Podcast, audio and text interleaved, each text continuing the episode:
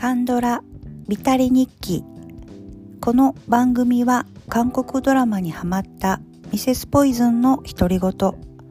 記録のための日記のような番組です。さて本日はドラマではなく韓国映画新しき世界について記録していきます。こちらの映画を見ようと思ったきっかけはえっ、ー、とまあイカゲームのイ・ジョンジェさん、ジョンジェさんが出ていらっしゃると映画ということと、あと、まあ、主な出演者と一緒になっちゃうんですけど、3人の大俳優さんが出ていらっしゃる映画になります。このイ・ジョンジェさん以外に、ファン・ジョンミンさんとか、チェ・ミンシクさんという俳優さんが出ていらっしゃいます。チェ・ミンシュクさんは、えっ、ー、と、私が韓国エンタメというか、韓国映画、ほぼ韓国映画を初めて見たのが、このオールドボーイだったんですけど、こちらに出ていらっしゃった俳優さん。で、かなり、えっ、ー、と、強烈なインパクトがありました。映画、そして俳優さんになります。ファン・ジョンミンさんはお顔だけは知っていまして、すごい昔になんかベテランっていう映画かなんかを見たことはあるかなと思うんですけど、ちょっとそのベテランはちょっともう記憶が忘れてしまっているんですけど、割とあの顔のパワーがある人、俳優さんではあります。割とそういうノワール系の映画にも出ていらっしゃるイメージあるんですけれども、この3人の俳優さんたちの、まあ、ぶつかり合いみたいな映画かなと思います。映画のあらすじと概要なんですけれども、こちらは2014年発表の映画になります。だいたい時間が、えーと、134分ぐらいの映画ということです。あらすじは、この、えー、イ・ジョンジェさんは、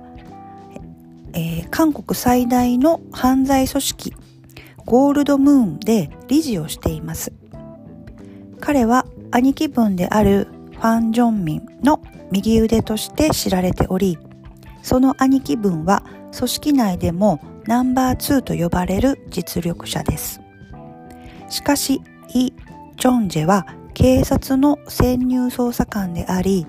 長年にわたりチェ民宿の指示により働いていたのです。彼の正体を知っているのは3人だけ。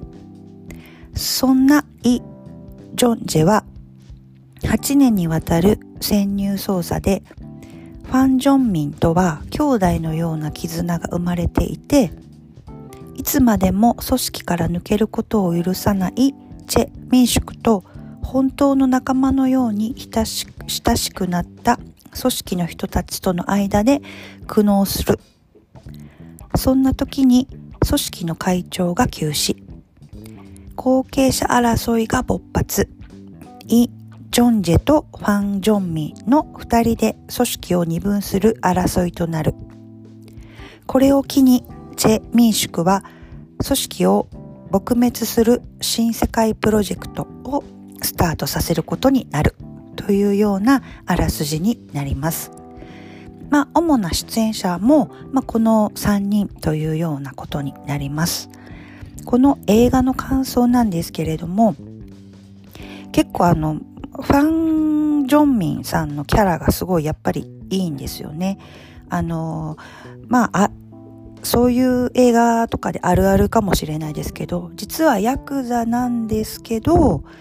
結構人間味もありますし、味もありますし、可愛らしい人なんですよね、すごく。で、逆に警察なんですけれども、チェ・ミンシクは警察の人なんですけど、まあ、潜り込ませている指示を出している上司ですけど、正義、まあ警察なので正義の側ではあるんですけど、もう結構冷徹で非常なんですよね。あの、苦しんでいるイ・ジョンジェを知ってもいますし、でも、その抜けさ、自分のその、あの、思いの中で、その抜けさせないっていうか8年ってまあ相当じゃないかなと思うんですけどまあでもちょっとこう何か思考えているみたいなところもあるっていうのがまあさすがのチェ民宿かなとは思うんですけどでも本当にこの3人のぶつかり演技とかストーリーのぶつかり合いという感じになります。で潜入捜査ものっていうこととかあの、まあ、そういうところで悩むっていうところとかまあヤクザ映画みたいなのであるあるですけど結構そのそういうところの絆って結構深かったりあのね悪いやつ同士なんだけど逆にそっちの方がいいやつで警察が悪いみたいな、まあ、あるあるっていう感じでとってもあの新鮮味があったという映画ではないんですけれども、えーと、暴力ノワール映画というよりは結構暴力シーンとかもそれほど多くなくてえぐいところもあんまりなくて本当に人間ドラマというような、えーと感じの映画になります。なかなかこの3人のあのすごい俳優さんたちが集まってる映画っていうのもなかなか見どころがあるなと思いました。えー、っと本日は韓国映画「新しき世界」について記録いたしました。